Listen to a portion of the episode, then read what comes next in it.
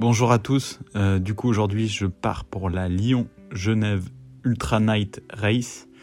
Donc, comme son nom l'indique, euh, une course euh, de, cyclisme sur route qui relie Lyon à Genève.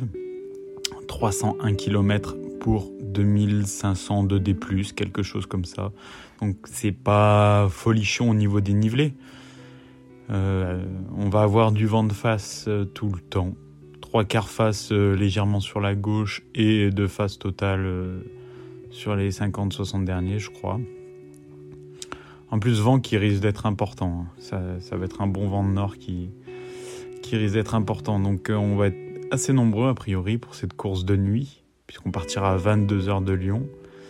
Il y aura des éminences du cyclisme qui vont participer, notamment un que vous connaissez tous, ou presque tous sûrement, Pierre Roland, attaque de Pierre Roland, qui vient de, de comment dire, de passer en retraite, d'être en retraite professionnelle, du cyclisme professionnel, mais visiblement il continue, il essaye d'autres choses, euh, donc pour le coup sur de la longue distance, donc de la longue distance, mais qui reste euh, sympathique quoi, 301 km, 2500 dénivelés c'est quelque chose qui devrait se rouler. Euh, ah bah pour lui, ça va aller très vite. Hein. Lui, à mon avis, en 8 heures, il l'a plié, le bordel. Hein.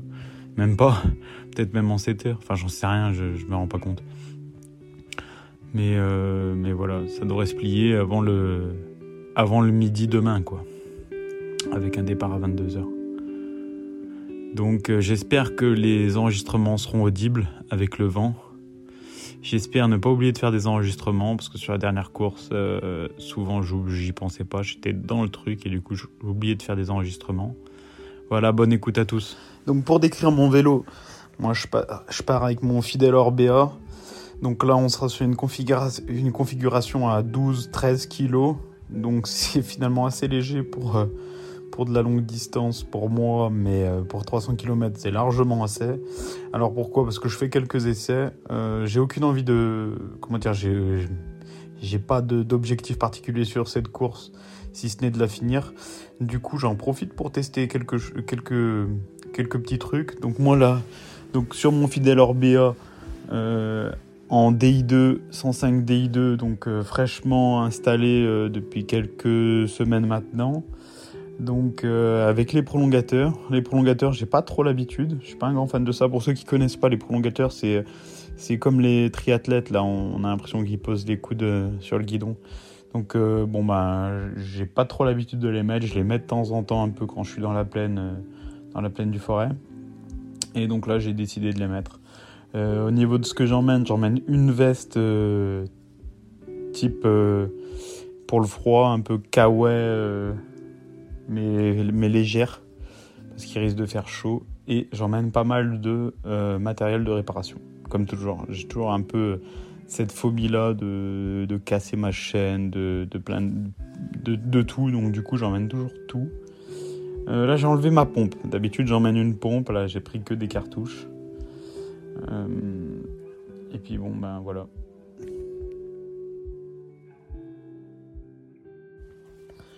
Bon, on est près de 24 heures après ces deux premiers enregistrements. En fait, j'en ai fait une formidable. Hier, je vous enregistre tout ça. Et je me suis rendu compte que la course, en fait, elle était que le samedi et non pas le vendredi. Donc du coup, j'allais commencer à partir pour, Lyon, à me préparer à partir pour Lyon. Quand je me suis rendu compte que, ben, que si je partais pour Lyon, j'allais attendre 24 heures à Lyon pour rien. Donc voilà. Bon, cette fois, c'est vraiment le bon jour. C'est 16 heures, là, dans, c'est 16h30 là, dans, dans, deux bonnes heures, je partirai pour Lyon. À tout à l'heure. 20h19, moins de deux heures avant le départ. Je viens juste d'arriver à Lyon. J'aurais dû arriver plus tôt, mais bon, vous connaissez mon, mon inimitié pour cette ville de et du coup j'ai galéré à trouver le truc. Voilà. Allez, une heure avant le départ, je suis au siège de la région Auvergne-Rhône-Alpes, à Confluence de là où sera donné le départ. Donc euh, certains dorment, certains discutent, certains font recharger les téléphones, chacun fait son petit truc. Il y a du beau vélo en tout cas, il y a des, il y a des sacrés vélos. 21h15, briefing d'avant-course. problème en cas d'accident. C'est vraiment le respect du code de la route. 15 minutes avant le départ, à partir sur la ligne.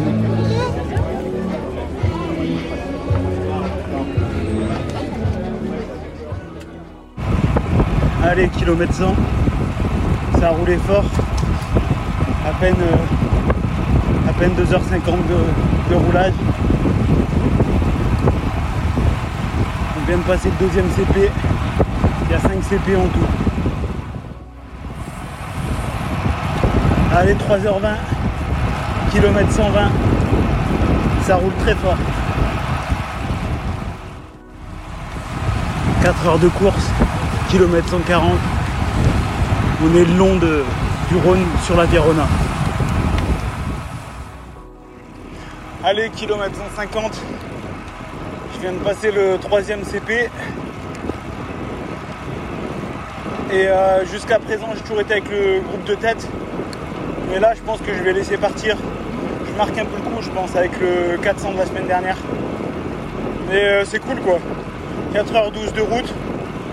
146 km exactement. Donc euh, c'est cool, tranquille. Allez, kilomètre 204. Il me reste 97 km et à peu près 1005 de D+. Gros, on arrive dans les reliefs quoi. On a eu une ou deux bosses avant. Et on arrive dans les reliefs du Jura.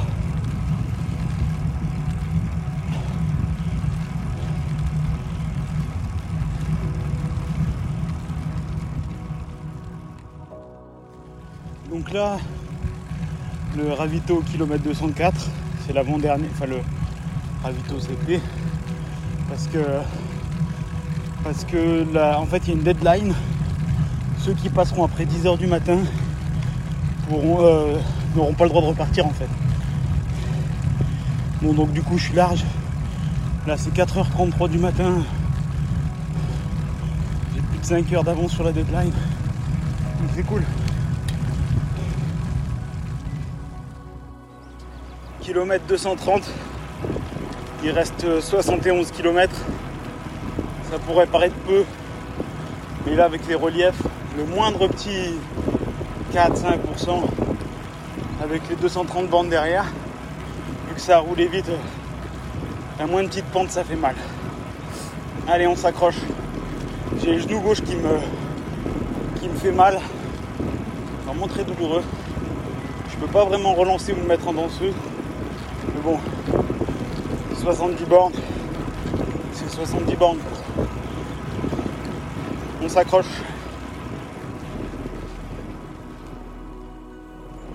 Allez, je viens de quitter le dernier euh, ravito CP. Il reste 53 km avec le, col principal.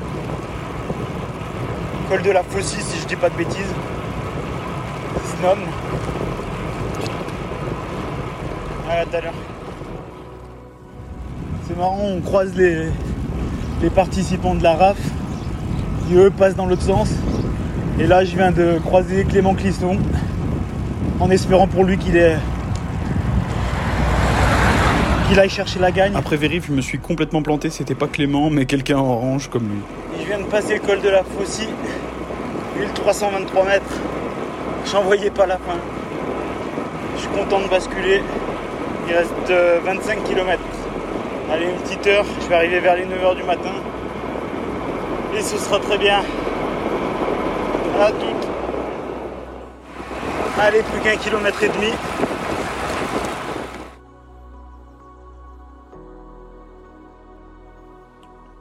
Allez, donc cette Lyon-Genève Ultra Night Race 2023, c'est terminé. 301 km, 2800 mètres de dénivelé positif. On va débriefer tout ça. Donc pour ma part, c'est un peu plus de 10 heures à 29 km de moyenne, avec 15 minutes d'arrêt sur l'ensemble de l'épreuve ben, pour, euh, pour se ravitailler, euh, remplir les bidons, euh, faire le petit pipi qui va bien. Donc moi j'ai une grosse douleur au genou, gauche. Même le droit, j'ai l'impression que ça commence. Je sais pas du tout pourquoi. Donc tellement je suis allé à l'ostéo ce matin parce que j'avais très mal. Euh, il m'a assez rassuré. Il pense que c'est multifactoriel et que ça, peut durer à peu près une semaine, mais que ça devrait revenir à la, normale assez rapidement. Très content de ma gestion du sommeil et de la fatigue. Bah déjà parce que je me suis trompé de jour en croyant que c'était la veille. Du coup, la veille, j'avais fait une grosse sieste avant de partir. Et le jour même, pareil, j'ai fait un bon dodo dans l'après-midi jusqu'à 16h. et du coup, je suis vraiment hyper content de ma gestion de la fatigue. On est parti de l'hôtel de région Aura Auvergne-Rhône-Alpes, donc à Lyon, et on a pris tout de suite les quais du Rhône. Donc pour moi, les quais du Rhône, c'est le gros point noir, on va y revenir. Après, ça a fait peloton de 60, et puis petit à petit, ça s'est mietté jusqu'à une petite trentaine, je pense, quand j'ai quitté le, le peloton à kilomètre 150, juste après le deuxième CP. Le, non, qu'est-ce que je dis, le troisième CP. Euh, il aurait fallu faire un gros, gros effort pour reprendre le peloton parce que, parce que certains avaient des, des personnes qui leur passaient les bidons, donc reprenaient tout de suite. Moi, j'avais personne pour me donner un bidon ou quoi, donc, euh, donc il, faut que je m'arrête, que je remplisse le bidon, que je reparte, etc. Donc tu perds une minute, une minute à combler avec un peloton qui roule à 40. Je te laisse imaginer l'effort que ça fait, surtout sur la Via Rona. Euh, donc euh, après les 150 derniers, quasiment seul, de temps en temps avec des petits groupes. Euh, en point d'orgue, euh, avant de basculer sur euh, le Grand Genève, c'est le col de la Faucille. Le col de la Faucille, quand tu le regardes sur le papier, il n'a pas l'air très dur. C'est environ, je dirais, une trentaine de kilomètres, mais en fait, c'est une trentaine de kilomètres de montée-descente, avec des petites descentes, hein, évidemment, vu que tu montes, avec des petites descentes et après des montées. Donc, c'est très casse-pattes, c'est très. C'est pas, pas régulier. Donc, c'est en fait, c'est pas si facile que ça. Tu le regardes sur le papier, tu dis, ouais, c'est bon, c'est easy. Euh, ça doit être du 2% de moyenne avec les, avec les descentes. Désolé, je bois mon café. Mais au final, euh, ça te fait un bon petit col. C'est sympa. En plus, c'est assez joli. C'est c'est assez sympa. Et puis après, bon, bah, tu bascules. Tu as la vue sur le, sur, le, sur le lac. Et tu bascules jusqu'au Grand Genève à l'arrivée. Donc il y avait 5 ravitaux CP, comme je dis, ça c'est l'habitude de dire CP. CP ça veut dire checkpoint. Et souvent quand tu as un ravito dans les courses euh, type d'ultra, c'est euh, un CP. Euh, là en fait tu n'avais pas vraiment de CP parce que tu n'avais pas de contrôle ni rien. Euh, hormis euh, celui des 200, je crois, je sais plus si c'est celui des 200 ou des, 200, des 250, où tu avais la barrière horaire, des 10 heures à, euh, à basculer. Quoi. Enfin, fallait que tu passes avant 10 heures du matin, sinon tu étais hors course. Tu, tu, sinon, tu pouvais le finir, mais tu le finissais par tes propres moyens. Tu n'étais plus dans le cadre de l'organisation. Donc les plus, euh, bah déjà c'est l'organisation bien rodée. Quoi. Tu le vois tout de suite hein, quand une, une, organisation elle a l'habitude d'organiser, euh, là c'était top du top. Euh, vraiment, c'était super bien ficelé. quoi super bien ficelé.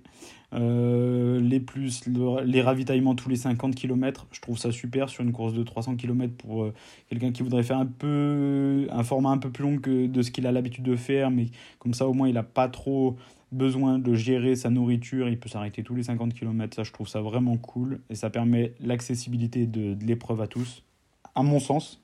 Encore une fois, là quand je fais le podcast, c'est le ressenti, c'est mon ressenti. Chacun aura le sien, euh, chacun a son propre avis. Euh, là, j'évoque que le mien. Euh, évidemment, ça sera pas le même que celui de Pierre-Paul ou Jacques. Donc, encore un gros plus de l'organisation, c'est que dès le lendemain, enquête de satisfaction pour savoir ce qu'ils pensent de, pour savoir, pour que les coureurs donnent leur avis sur ce qu'ils, ce qu'ils ont pensé de l'épreuve. Donc ça, je trouve ça super cool parce que c'est pas énormément d'organisations qui font une enquête de satisfaction. Ça démontre la volonté de l'organisation de vouloir progresser, de vouloir améliorer l'épreuve, euh, de, peut-être de donner une épreuve qui ressemblera plus euh, à tout le monde. Euh, puis évidemment, tête d'affiche, tu avais Pierre Roland, donc c'est toujours très sympa de rouler avec des, des gars que tu as as encouragé derrière ta télé ou que ou voilà en plus le mec a l'air vraiment très sympa très simple donc c'était vraiment cool. Donc les moins, pour moi, c'est le départ. C'est départ à 3, c'est jamais très cool, toutes les 15 secondes. Donc il y avait un départ à, de 3 coureurs toutes les 15 secondes. Donc si t'es à la fin, bah t'es es niqué. Si t'es au début, c'est bien. Euh, ensuite, euh, les moins, je dirais le drafting. Moi, je j'autoriserais pas nécessairement le dra drafting sur ce type de course Pourquoi? Parce que là, on l'a vu, ça fait un gros peloton qui roulait vite. Euh, peloton de nuit, donc nuit, tu as plus de danger parce que moins de visibilité. Peloton euh, qui emprunte parfois des, euh, des la Via Rona, donc des routes très très très étroites avec des barrières où tu passes à 1, donc tu crées un freinage avant la barrière. Après, tout le monde, c'est celui qui va passer le plus vite. Après, derrière, ça fait l'élastique, donc il faut, mettre une grosse. Euh, faut mettre beaucoup de puissance pour revenir dans, le peloton. Euh, je sais pas si c'est vraiment nécessaire. De plus, là, tu en avais pas mal qui avaient, je pense, euh, jamais fait de peloton ou très peu. Euh, bah, tu le vois, hein, tu le vois vite, quelqu'un qui n'a pas l'habitude de, de, faire du peloton. Euh, et puis, puis évidemment, la nuit, c'est autre chose. Hein, c'est autre chose. Donc moi, je, je pense pas que ça soit très judicieux de, de, de comment dire, d'autoriser ce peloton de nuit. Donc j'ai vu qu'une seule personne tomber. Après, il y en a peut-être eu d'autres. Euh, et puis, et puis voilà, s'agissant du peloton, qu'est-ce que je peux dire d'autre? Oui, il y a aussi évidemment les dangers euh, quand tu es dans les communes. Parce que maintenant, bah, je crois qu'on appelle ça les rétrécissements urbains. Euh, bah, t'en as de plus en plus. Ça devient affreux. Déjà, quand tu roules à 3, c'est chiant. Mais quand tu roules en peloton, c'est vraiment très chiant. Donc de nuit, tu les vois pas forcément tout de suite. Euh, et puis les dodanes, maintenant tu as des multitudes de dodanes avec les dodanes qui prennent euh, juste le centre de la route. Et donc les gars qui n'ont pas nécessairement l'habitude de rouler en peloton, ils vont mettre un coup de, guidon pour passer euh, à, gauche ou à droite du, du. Et ils calculent pas forcément le gars qui y a derrière. Et donc du coup, ça peut créer du danger. Là. C'était souvent qu'on était à la limite de la chute et que ça chutait pas. Tant mieux s'il n'y a pas eu trop de casse. Mais... Mais voilà, si on peut limiter ou éviter la casse, moi je suis toujours d'avis qu'il faut, qu'il faut le faire. Euh, classement officieux, oui, parce que c'était pas un classement officiel. Euh, pourtant, ça s'appelait Night Race. Race, je crois que ça voulait dire course en anglais, mais c'est vrai qu'avec mon niveau d'anglais, euh, je vais pas me la ramener. Mais bon, de toute façon, en fait, la course, c'est pas l'événement qui crée la course, c'est les coureurs. Là, ça s'est tiré la bourre ça faisait la course, clairement. Euh, alors pourquoi des classements officieux? C'est souvent sur ce type de course qu'il y a des classements officieux. Euh, parce qu'en fait c'est très compliqué d'organiser un classement officiel parce que euh, pour avoir déjà parlé avec un organisateur de course qui m'expliquait qu'en fait c'est souvent dû aux préfectures. Les préfectures disent si à course il faut qu'il y ait tant de bénévoles à tel croisement de route et donc ça crée beaucoup de, contraintes pour l'organisateur qui du coup ne pourrait pas faire euh, des événements au prix auquel il l'organise, ça serait beaucoup plus cher. Il faudrait trouver les bénévoles, euh, donc ça serait un gros bordel à organiser. Et donc euh, les organisateurs souvent préfèrent dire que préfèrent classer, classer ça comme une randonnée cycliste. Comme ça, il n'y a pas besoin d'avoir tous ces gars au croisement qui font la circulation, etc. etc. Euh, mais c'est vrai que c'est un truc qu'on retrouve souvent et au final, euh, il y a un classement officieux. Toi, t'as fini tant, toi, t'as fini tant. Et, euh, et ça se tire la bourre quand même. Ça, c'est un truc qu'on voit souvent dans les courses de longue distance. Après, c'est les, les coureurs qui font, la, qui font la course ou qui, qui se tirent la bourre. Moi, une fois, sur un BRM, ça me fait penser, là, un BRM 300 à Rouen, il y avait deux trois mecs ils se tiraient la bourre mais fallait voir quoi et pourtant c'était un BRM tu, tu, finissais euh, dernier c'était comme si tu avais fini premier euh, bref donc ouais ça serait peut-être cool de voir pour les prochaines éditions à, à pouvoir faire un, vraiment un classement officiel après encore une fois c'est mon avis chacun se fait, son propre avis, même si euh, c'est clair que dans ce type d'épreuve, c'est pas le classement le plus important. Le plus important, à mon sens, hein, c'est d'arriver au bout de l'épreuve. En fait, que tu arrives premier ou dernier, euh, ta fiche de paye, elle changera pas à la fin du mois. Euh, ta gloire, tu n'auras pas de gloire particulière à, en tirer. Mais, mais voilà, ça ne mange pas de pain d'avoir un classement, donc à voir. Euh, donc euh, pour, l'année prochaine, euh, moi, si j'étais l'organisateur, le premier truc auquel je travaillerais, c'est le départ. donc j'ai relevé trois points qui pourraient être travaillés si j'étais l'organisateur. Moi, je verrais un départ ou d'un autre endroit en périphérie de Lyon. Euh, mais bon, c'est toujours pareil. Premièrement, donc si tu crées ce, départ d'un autre endroit, c'est que le lieu aura peut-être aussi ses failles et ses défauts à pallier. Désolé, je bois mon café. Euh, deuxième, deuxième possibilité, ce serait de faire un départ neutralisé. Euh, tu, tu, tu pars du même endroit, mais tu fais un départ neutralisé. Le quai du Rhône, tu, fais, tu mets des motos, euh, des motos de l'Orga ou de la police municipale. Tu roules à 10 km/h, même pas sur les quais de Rhône. Et une fois que tu es en sortie de Lyon, allez hop, départ réel. Euh, et pour moi, la troisième possibilité qui serait la plus, euh, qui irait la plus dans l'idée que je me fais d'une course comme ça, ou qui me conviendrait le mieux personnellement, euh, ça serait de, mais qui demande aussi plus d'orga, c'est vrai. Ça serait de faire un départ euh, comme en mode chrono. Euh, donc, euh, mettons, euh, chacun a son horaire de départ à partir de, je sais pas, moi, 18h, j'en sais rien, ce que tu veux. Et toutes les deux minutes, tu fais partir quelqu'un. Donc, ça te permettrait d'avoir un trafic assez fluide euh, sur les quais de.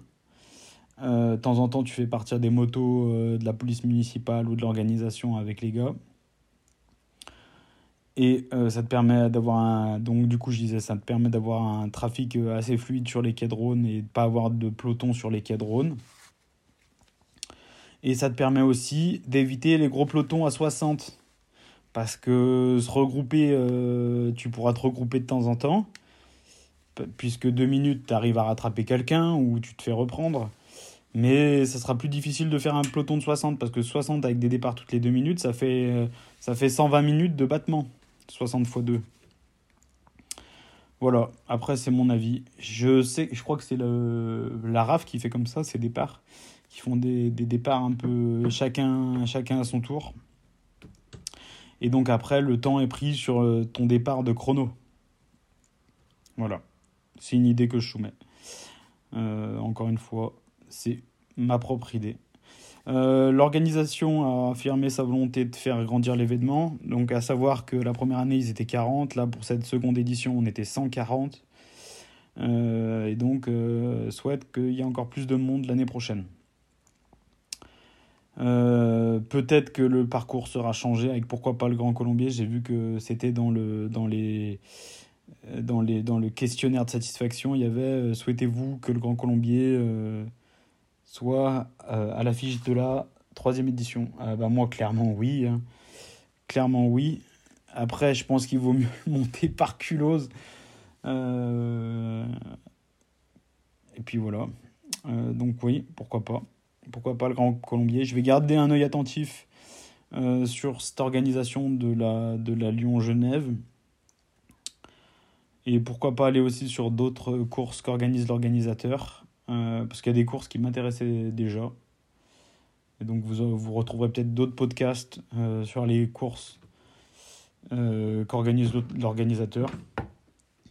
Notamment une dans l'un qui me plaît particulièrement. Voilà. Je ne ferme pas la, pas la porte. Disons que je, je, ouais, je ferme pas la porte à l'idée de revenir les années suivantes. Parce que, bon, bah, certes, j'ai eu mon genou douloureux, mais je me suis bien amusé. Je me suis bien amusé. euh, je me suis bien amusé. Moi, je n'étais pas venu pour faire euh, une quelconque performance, hormis finir. Euh, pourquoi? Parce que bon bah la semaine dernière j'étais déjà sur un 400 km, je savais que j'allais pas être tout frais, mais je voulais tester des, certaines choses. Notamment, bon bah j'avais une sacoche particulière que je mets pas d'habitude, je voulais voir ce que ça donnait. Je voulais emmener certains bazars que j'emmène pas nécessairement d'habitude. Euh, pareil pour voir ce que ça donnait, faire des essais. Et euh, parce que là c'était une course de nuit. En gros tu passais la nuit euh, totale, totale sur le vélo. Et, et je voulais un peu. J'ai cette volonté de progresser un peu la nuit parce que ça n'a pas tout, souvent été mon point fort. Pourquoi? Je sais pas trop. Je pense avec le recul que c'est un problème d'oreille interne parce que j'ai l'impression que ça va beaucoup mieux depuis que je mets plus de lampe frontale. Euh, depuis que j'ai une lampe fixe, mais- enfin j'utilise deux lampes fixes la nuit, une qui euh, éclaire euh, comment dire en, en- l'environnement donc un peu plus large et une qui éclaire vraiment ma roue, enfin à peine devant ma roue. À l'époque, j'avais qu'une seule qui, qui éclairait la route et ma roue, et une, comment dire, une frontale qui était sur le casque. Et en fait, je pense que c'est cette frontale qui me rendait malade. Euh, le fait de tourner la tête, d'avoir la lumière en même temps que, les mouvements de ma tête, je pense que ça me rendait malade en fait. Donc depuis que j'utilise plus la frontale, ça va beaucoup mieux. Voilà, j'espère que, que ça vous a plu cet épisode et à bientôt pour un prochain épisode.